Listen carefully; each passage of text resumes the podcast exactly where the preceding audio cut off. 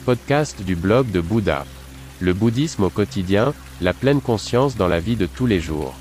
Bonjour et bienvenue sur Bouddha Blog, mon podcast avec des valeurs et avec un contenu plus profond. Votre canal pour les thèmes bouddhistes, la pleine conscience et la méditation. Je m'appelle René et je suis très heureux que vous soyez là. Pendant de nombreuses années, j'ai vécu dans un temple en Chine, j'ai été ordonné moine, j'ai étudié les arts martiaux et la philosophie du prince indien. C'est pourquoi j'ai créé ce podcast. Veuillez visiter mon site web, vous trouverez l'accès en bas de la description de ce podcast. Bonne écoute. Les histoires d'Ésope. Le poète grec Ésope vivait à peu près à l'époque de Bouddha. Il a fondé ce que l'on appelle le récit d'exemple, il transmettait dans ses courtes histoires une morale et des valeurs. L'expression allemande obtenir une part de lion remonte à un récit d'Ésope, la fable de la part du lion. Dans cette histoire, un lion et un âne partent ensemble à la chasse. Le lion partage le butin en deux tiers pour lui et un tiers pour l'âne, tout simplement parce qu'il est le plus fort. Il a trouvé dans la fable de nombreux arguments pour expliquer pourquoi la part principale lui revenait.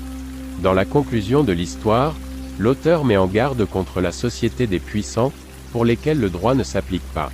Malheur à la pauvre victime, si la même bouche, qui a donné la loi, prononce aussi le jugement.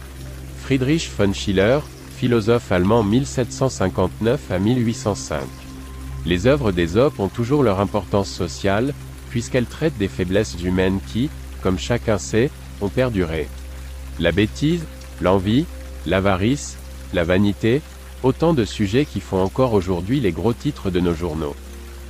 À travers ces histoires, Ésope nous a transmis une sagesse qui ressemble beaucoup à l'enseignement de Bouddha et qui a été développée de manière similaire dans la Bible. En tant que bouddhistes, nous savons que tout est déjà écrit, que nous devons accepter notre karma comme une donnée immuable. Que nous soyons riches ou pauvres, les lois universelles sont les mêmes pour tous les êtres humains, nous ne pouvons rien y changer. Toutefois, l'illumination nous offre une issue au cycle de la souffrance. Bouddha n'était pas le seul à être illuminé, de nombreuses personnes avant lui avaient atteint ce niveau de perfection, et de nombreuses personnes après le grand maître se sont également éveillées.